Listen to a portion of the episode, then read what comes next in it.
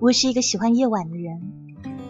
白天的时候，我通常沉睡，把厚厚的窗帘给拉上了，被子遮到头顶。窗下的街道车水马龙，刺耳的车驰人喧没有一刻的停止。然而，我熟睡，就像出生的婴孩一样懵懂不觉。傍晚时分，我会醒来。这个时候，城市的天色灰下来了，灯火逐一亮起来。我喜欢倚在窗前站一会儿，神色默默，看上去像怀念一点什么。这样的矫情让我自己也有点失笑，有时甚至会笑出声来。然后我去冲一杯热牛奶，打开电脑。八点零五分，那个人的头像会准时在我的 QQ 好友栏里亮起，我的嘴角泛起微笑来。他的一天从这个时候开始，我只好也是如此。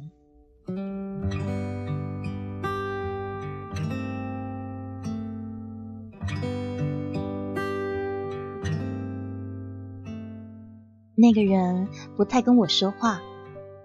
有的时候，我们两个整晚也不说一句话。他弄他的软件，我写我的字。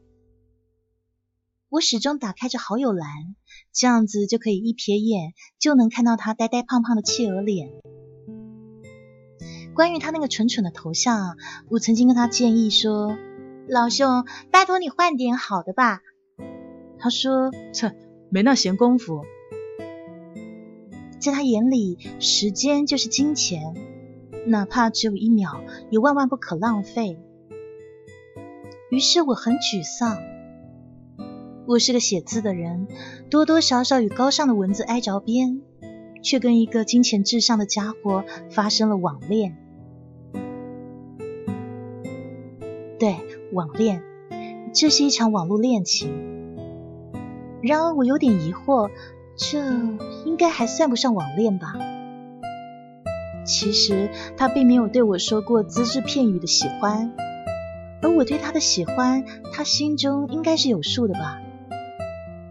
可是他却那么不动声色，不拒绝也不迎合，他那种暧昧的态度让我欲罢不能。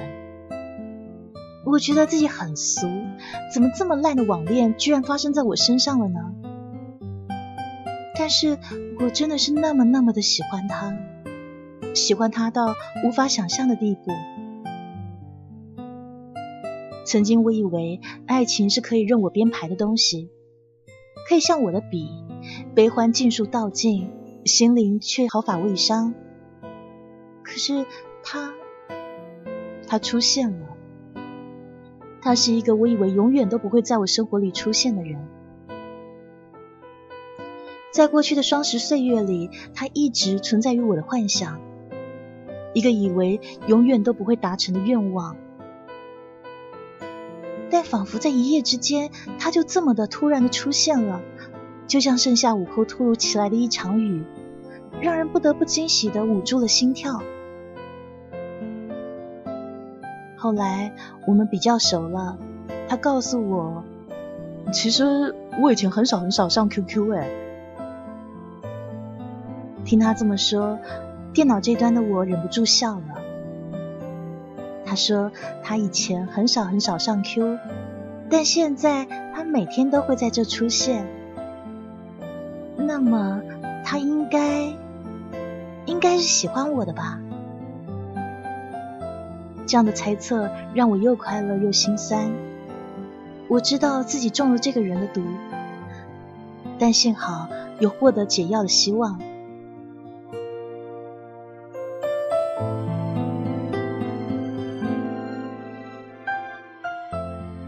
姐姐打电话给我，我会抑制不住内心的欢喜，跟姐姐说起这个人。姐姐静静的听着，有的时候会怅惘的叹息起来。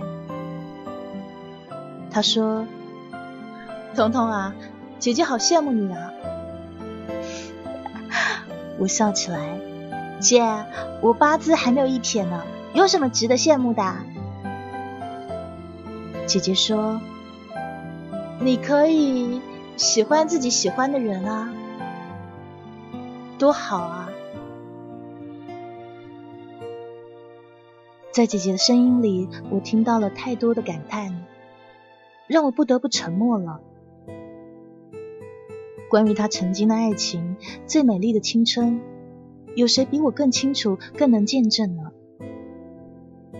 于是我安慰姐姐说：“姐，你爱过了。”然后他在电话那一端轻轻的笑起来，然后再轻轻的挂上电话。姐姐锦衣玉食，但是却非常寂寞。她只能用回忆打发时间。我也喜欢回忆，但是细节永远只停留在第一次看到那个人的那一天。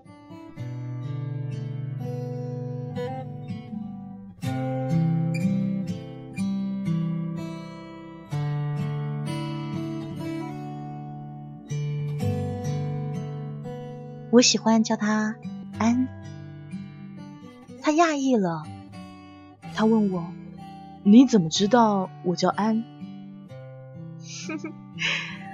我笑了，我说：“怎么，你真的叫做安吗？”不，我并不知道，我只是喜欢让我爱的男人叫安这个名字。然后接下来他笑了，那是他第一次跟我开起玩笑。他说：“那么说我是你爱的男人吗？啊，你这么容易爱上一个人啊？”“不，我只爱一个人，一个叫安的男人。”听到这回答，他沉默了，没有再回话。于是我伏在桌上，始终等待着。我看着他的头像一直亮着。就像曾经过去的许多个夜，一直到凌晨，然后灰掉了。接下来，他再也没有跟我说过一句话。这个是我可以预料的场景。我带着微笑合上眼帘，心想说：没关系，我有耐心，我愿意等他有朝一日的回答。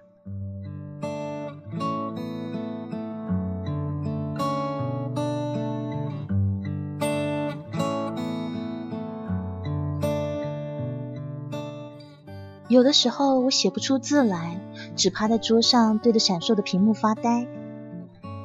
有一天，我的眼光从电脑屏幕上移开，突然看到漆黑的天空。那时的天边飞速的闪过一颗流星。我惊讶的站起身来。我一直以为流星只是一个传说，只活在人们的臆想里。这猝不及防的意外让我知道，呆呆的仰望它，很快就会消失了。这时候，我突然想起，啊，我应该要许个愿啊！好像有人说过，这个时候许下愿望比较容易实现。于是我懊恼的想哭起来了，我觉得不甘心。我匆忙的许下一个良久以来的愿望，祈祷的流星会给我一点额外的眷顾，原谅我晚了一点的醒悟，千万不要把我的愿望给弄丢了。后来我再也没有看到流星了。也许他后来又曾经在许多我不其然的时候出现过，但是我没看到，被我忽略了。可是从那以后，我爱上了许愿。天空黝黑着，月光冷冷的，有时候有沉默的心，有的时候暗淡一片。但是我固执着，也许是太过渴望了。于是不愿意计较愿望许下的环境了，我就那么虔诚的对着虚无说话，仿佛冥冥中真的有一个神，他正在仔细听我的叙述，听我的愿望。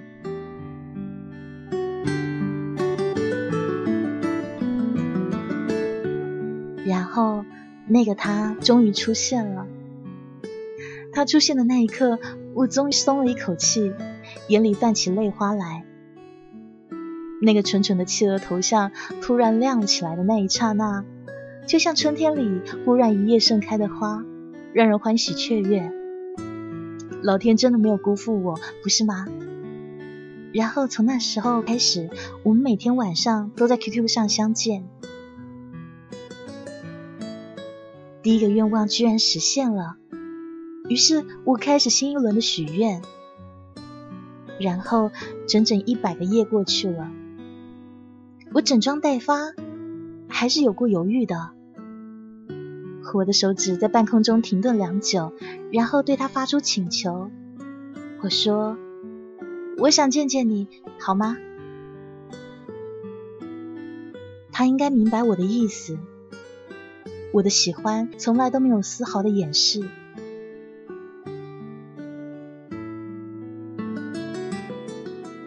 那是我一生中最漫长的等待。四周都静止了。我可以听到空气流动的声响。终于，他说：“有时间再说好吗？”我眨眨眼睛，泪水掉了下来。这样的回答比我想象的还要好，起码他愿意给我一个想象的机会。于是我快乐起来。于是我在深夜里上街，夜太深了，街道上只剩下寂寥的霓虹。我静静地穿过两条街，抵达一栋银色的楼。我站在那楼前高大的扁桃树下，抬起头来，然后看到七楼的窗子里还亮着灯，那是橙黄色的灯光。虽然说夜里深重的雾气打湿我的脸颊，可是那一刻我还是忍不住抿着嘴笑起来。亲爱的，你知不知道，此刻我就在你的窗外，然后我用深情的目光注视你。你不知道，可是我在。然后我小跑步回家，拖鞋在空旷的街道上噼里啪啦的响。就有点像庆祝盛宴的鞭炮声。才刚回家门，就听到电话使劲的响。我气喘吁吁的跑过去，接起来：“姐，只有我姐姐会在这样的夜里打电话给我。”电话中，姐姐再一次问我说：“彤彤，过来跟姐姐可好吗？”我微笑着，温和的拒绝。不，姐，不。挂上了电话，我觉得惭愧。当初姐姐为了亲情放弃她的爱情，可是我这个妹妹却恰恰相反，为了爱情可以放弃亲情。我记得那是我十七岁的时候，那一天是五一节。父母亲难得都放了假，父亲跟同事借一辆旧吉普，载着我们全家四个人到野外郊游。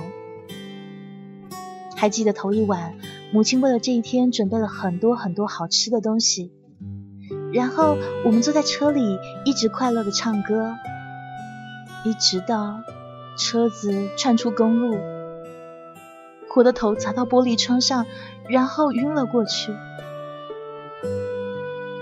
那原本该非常非常美好的那一天，我失去了父亲和母亲。结果是我在医院里躺了两个月，额头上留下了一道永远没有办法磨灭的疤痕。而我的姐姐，姐姐她身体幸运的无恙，可是从那一天开始，她失去了她一生最爱的人。我的高额的住院费让姐姐嫁给了一个她不爱的有钱人。这样的故事情节在电视里面真是俗烂的，让人无法引起共鸣。但是它让我跟姐姐痛的几乎要放弃生命。姐姐嫁那个有钱人，我的姐夫，他真是个好人，好到让我也不能心存微词。可是我明白姐姐的苦，但是我只能选择漠视，而且在大学毕业以后，我就毅然的离开姐姐，追随我的爱情而来。我来到了这座城市，陌生的城市，是安的城市。我在梦里就已经爱上他了。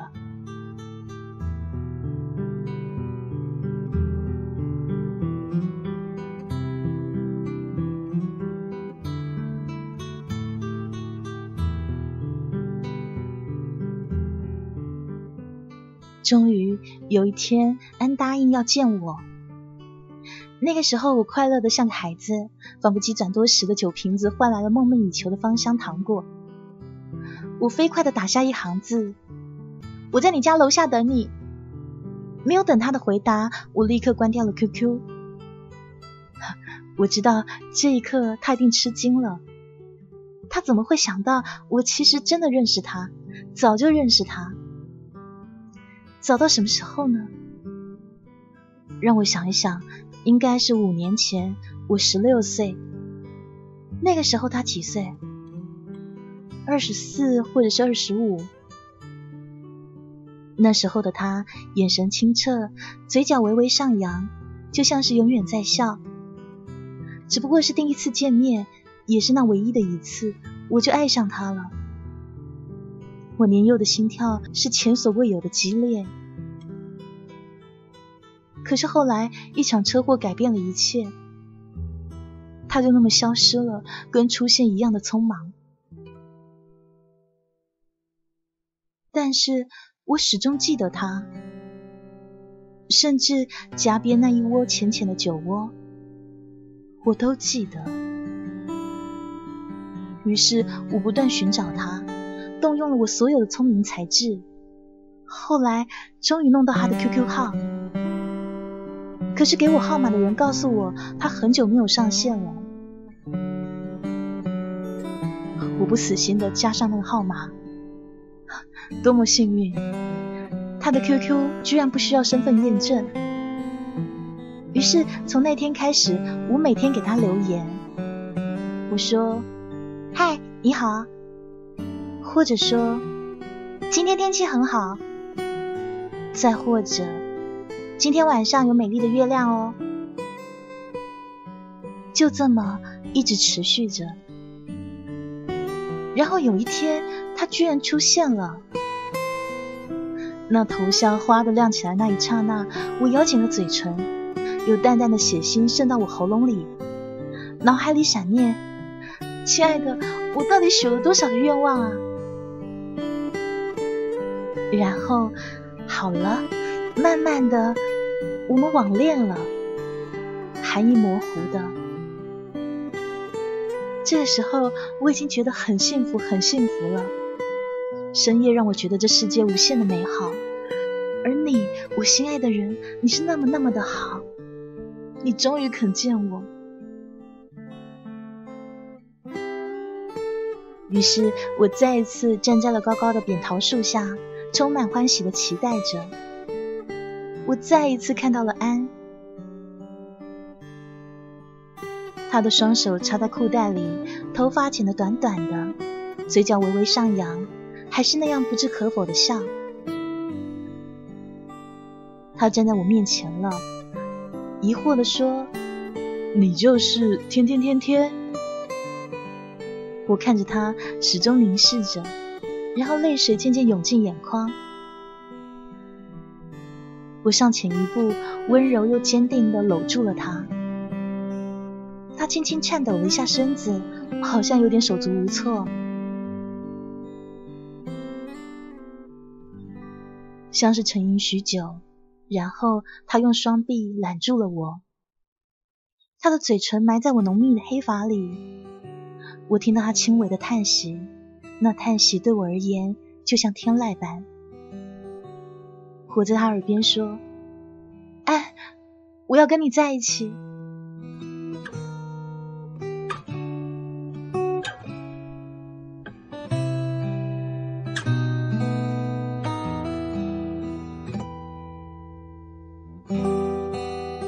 然后我们真的在一起了。他的屋子小小的。地板上到处扔着小小的睡枕，安不可置信的看向我说：“我我像是爱上了你了。我爬到他的身上，咬他厚厚的耳垂。我许了很多很多的愿望，通通是关于今天。他不作声，用舌头缠住我的，那身体火热的让我红了脸颊。然后他说：“你到底是谁啊？”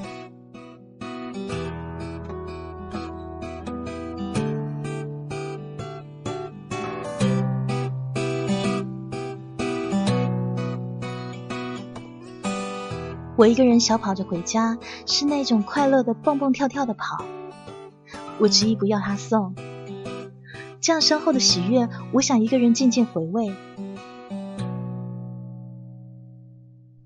回到家里以后，电话在响，不依不饶。我接起来说：“姐姐姐姐，你还记得他的 QQ 吗？”无线通讯的那一端，姐姐脱口而出。五三二六六三九九啊！我们两个人都惊呆了。原来姐姐真的，真的一刻都没有忘过他。而我的安，我的安，他认不出来了。我的额头上多了一条难看的疤痕，他就认不出我了。还记得他曾经夸奖过我：“哎呀，好漂亮的小姑娘啊！”说这句话的时候，那个时候，他的掌心里紧紧握着我亲爱的姐姐的手。那是最美的一个夏天。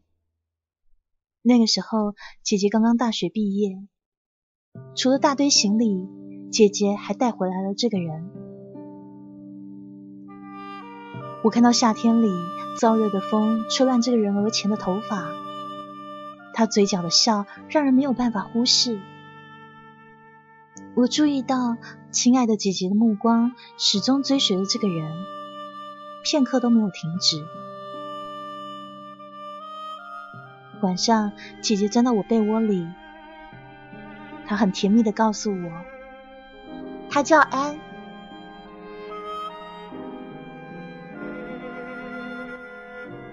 我说，我叫甜甜吧，因为天天都在想念你啊。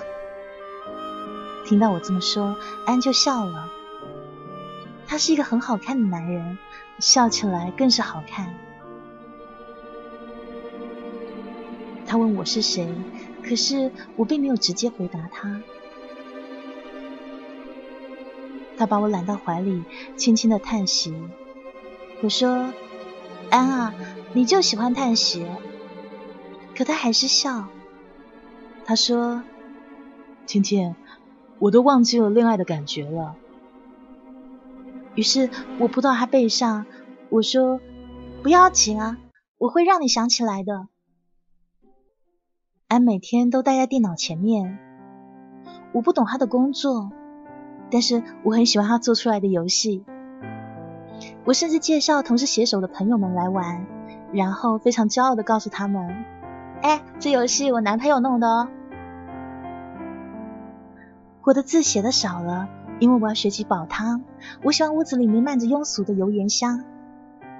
我买了大堆的菜谱来仔细研究，然后安忍不住失笑了。他看着我，突然说：“天天，我觉得你好面熟哦。”“是啊，其实我们见过的，你忘了？我正在等待你可以把我想起来呢。”然后他把眉蹙起来了。真的吗？真的见过？我笑起来，扑上去咬他的唇，低声的嚷嚷说：“嗯，是的，是的，你把我给忘了，太可恶了。”他认真的看向我说：“不会啊，天天，我不会忘记你的，一定是什么地方出了问题。如果我曾经见过你，我一定会把你想起来的。”我又想掉眼泪了。虎父在他耳边叮嘱说：“如果你想起来了，你还是要爱我哦。”他笑了。他不说爱。我不知道他会不会说，或者是对别人说。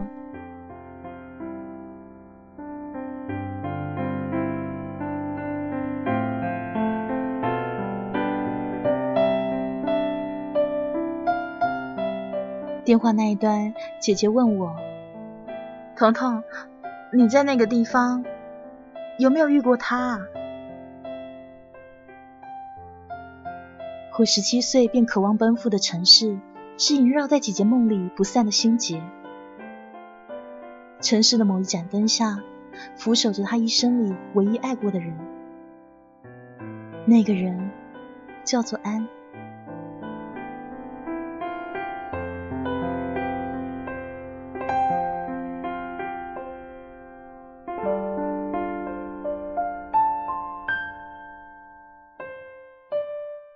有一天，我写了一篇小说，写的是关于一个女孩，她背弃了她曾经相爱的人。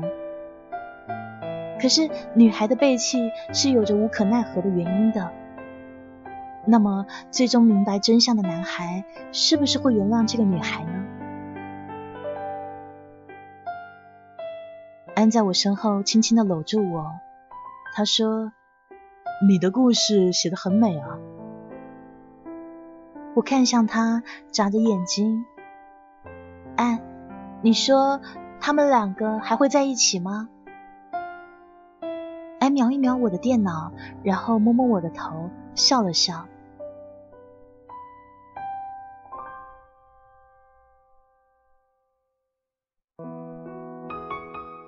清晨时分，我莫名其妙的醒来，不知名的惶恐紧紧纠缠我的心。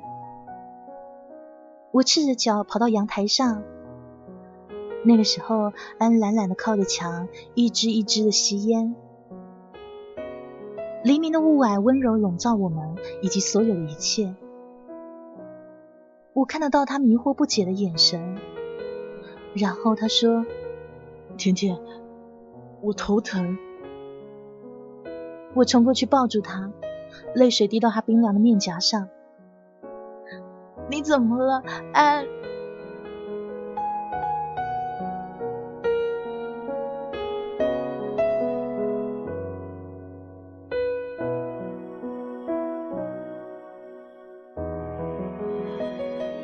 姐姐又打电话给我，丝毫没有责怪我这些日子的彻夜不归。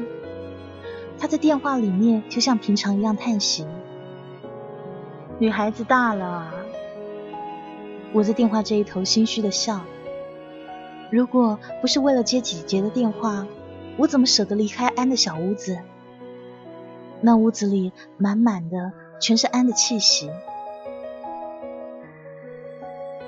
电话里，姐姐说：“昨天呢，我去了趟医院。”她顿了顿，又说：“我有孩子了。”这消息让我有点猝不及防，鬼使神差的，我说：“姐，我见到他了。”那一瞬间，空气像是凝固了，风静止了，窗外的枝叶通通停止了摇曳。姐姐说：“我明天去看你。”然后他就把电话挂了。我听到我的心砰跳的，就像一只猎人枪下逃逸的兔子。原谅我，姐姐，我真的不知道到底什么是错，什么是对。可是我知道，我深深爱着那个人，我也深深爱着你。我希望一切云开雾散，一切终有定局。即便那结果不是美好，也不要是一辈子搁在心里深处的悲伤。所以，姐姐，对不起。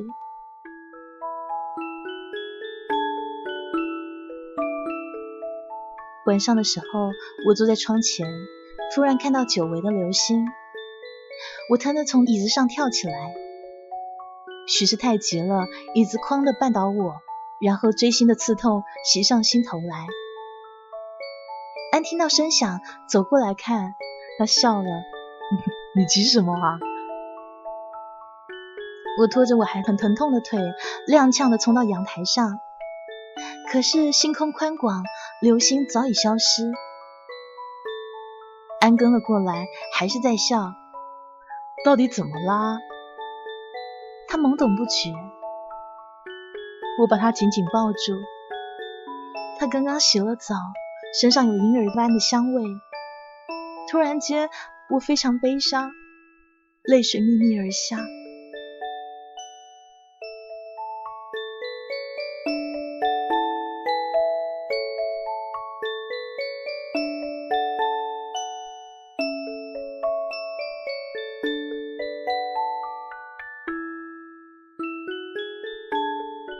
姐姐说：“怎么不带真命天子来见人啊？”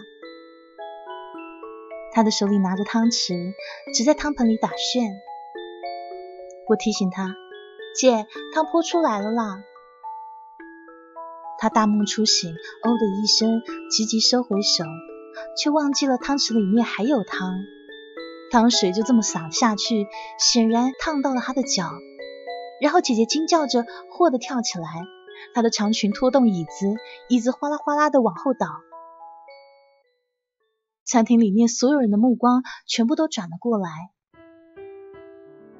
那一刻，姐姐慌张无措的看向我，我扶住她的胳膊，镇静的说：“没事的，姐姐，晚上我带你去见他。”姐姐竟然没有追问到底是哪个他。姐姐失魂落魄的，我明白她满腔的心思尽数飞到以前的光阴里。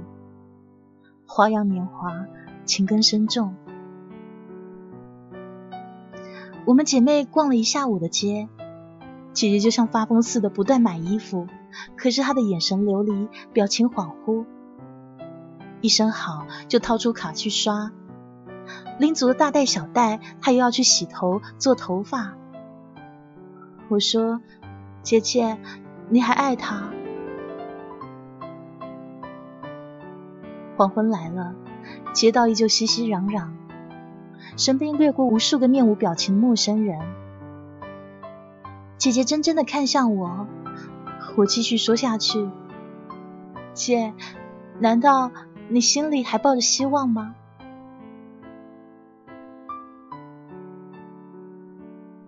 姐姐仍然看向我，目光却像穿过了如水光阴。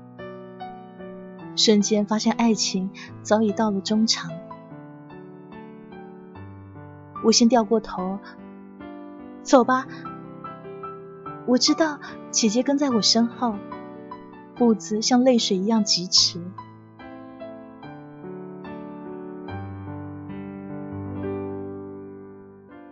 安在家里，就像我事先嘱咐的，他把房子打扫得干干净净的。在推开门的那一刹那，我跟姐姐都闻到了鸡汤的香味。安从厨房探出头来，笑盈盈的：“稍等啊，马上可以开饭了。”然后他缩回身子去。突然间，我觉得疲惫异常。我转过脸来，姐姐惊骇的看向我，然后她全身都在颤抖。姐姐紧紧的抓住我的手，指甲深深的陷入到我的手掌里。他怎么了？他怎么了？我也想知道，真的，这个女人是安曾经深爱过的。就算美好的时光不在，他也不可能忘了他。他怎么可以，甚至连一个惊讶的表情都没有？吃晚饭的时候，安坐在我身边，给我夹鸡腿盛汤。他也帮姐姐夹。他说：“姐姐，姐姐吃啊，别客气啊。”他叫她姐姐。姐姐的眼泪滴到饭桌上，渐渐的阴湿一片。安开始觉得怪了，他借故走开去，然后唤住我：“怎么了？”安悄悄的问：“你姐姐怎么了？哭了？我凝视他说：“安，你怎么了？你表情不太对。”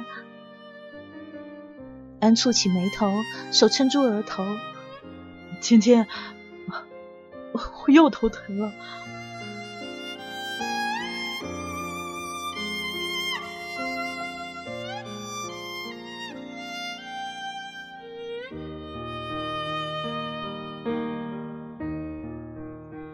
姐姐临出门，安说：“姐，你放心啊，我会好好照顾天天的。”我轻轻拉住她，一直把姐姐送到路口。然后安突然转过来对我说：“你姐姐好面熟啊，好像在哪见过啊？”两个女子都吃了一惊，我们不约而同屏住了呼吸。然后安抱歉的笑。他说：“哎，几年前我大病了一场，很多人很多事都记不起来了。经常会在路上看到一些好面熟的人，可是就是想不起来。每一次啊，要认真回想一下，头就开始疼，疼的厉害。”说着，他自嘲的笑笑。或许之前那一段时间，我有过不愉快的回忆吧。老天也希望我忘了他，所以就不让我想起来了。说着，他扬手叫停了一辆 taxi。我的目光跟姐姐的在灰暗的灯影里相遇了，仿佛一个谜题突然间昭然若揭。姐姐低一低头，然后快步的上了车。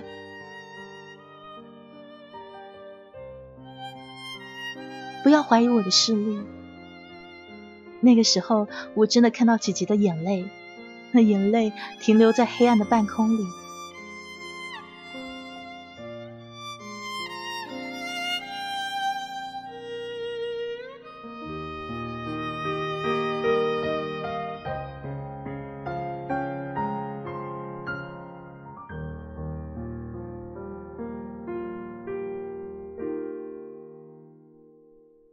我对安说。其实呢，我叫小朵，我姐姐叫大朵。哦，安漫不经心的哦了一声，然后扯扯我的耳朵。你们的名字不太好听哎，难怪你一直不肯告诉我。我笑着赖到他的怀里，是吗？是吗？哪里有你的名字好听啊？不止一次，我感谢过那些曾经在天空一闪而逝的流星。我跟我爱着的人遇上了，相爱了，而且以后我们要为彼此陪伴。我的记忆力非凡，我记得我为了这场梦寐以求的爱情，一共许了一千零一个愿望，每一个愿望都跟他有关。如果我是姐姐，我也能把对他的爱从此埋藏。只要他可以幸福，哪怕他忘了过去相爱的时光，再也不记得那些无数个倾心的吻。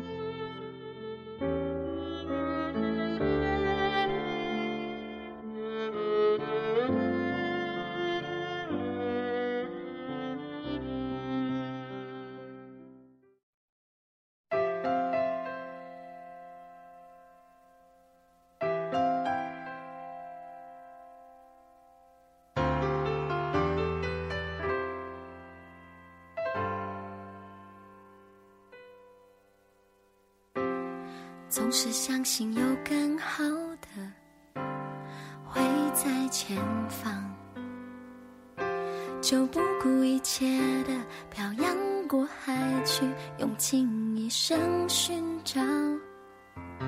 倦了累了，渴望拥抱，却找不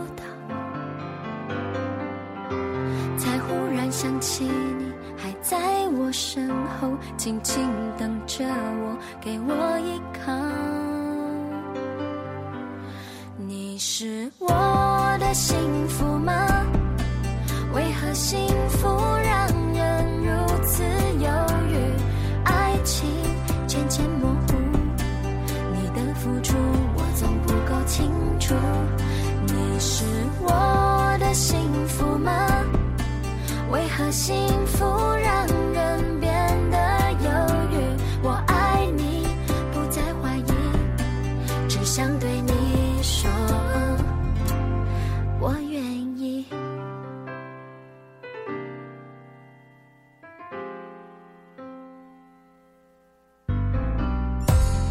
总是相信有更好的会在前方，就不顾一切的漂洋过海去，用尽一生寻找。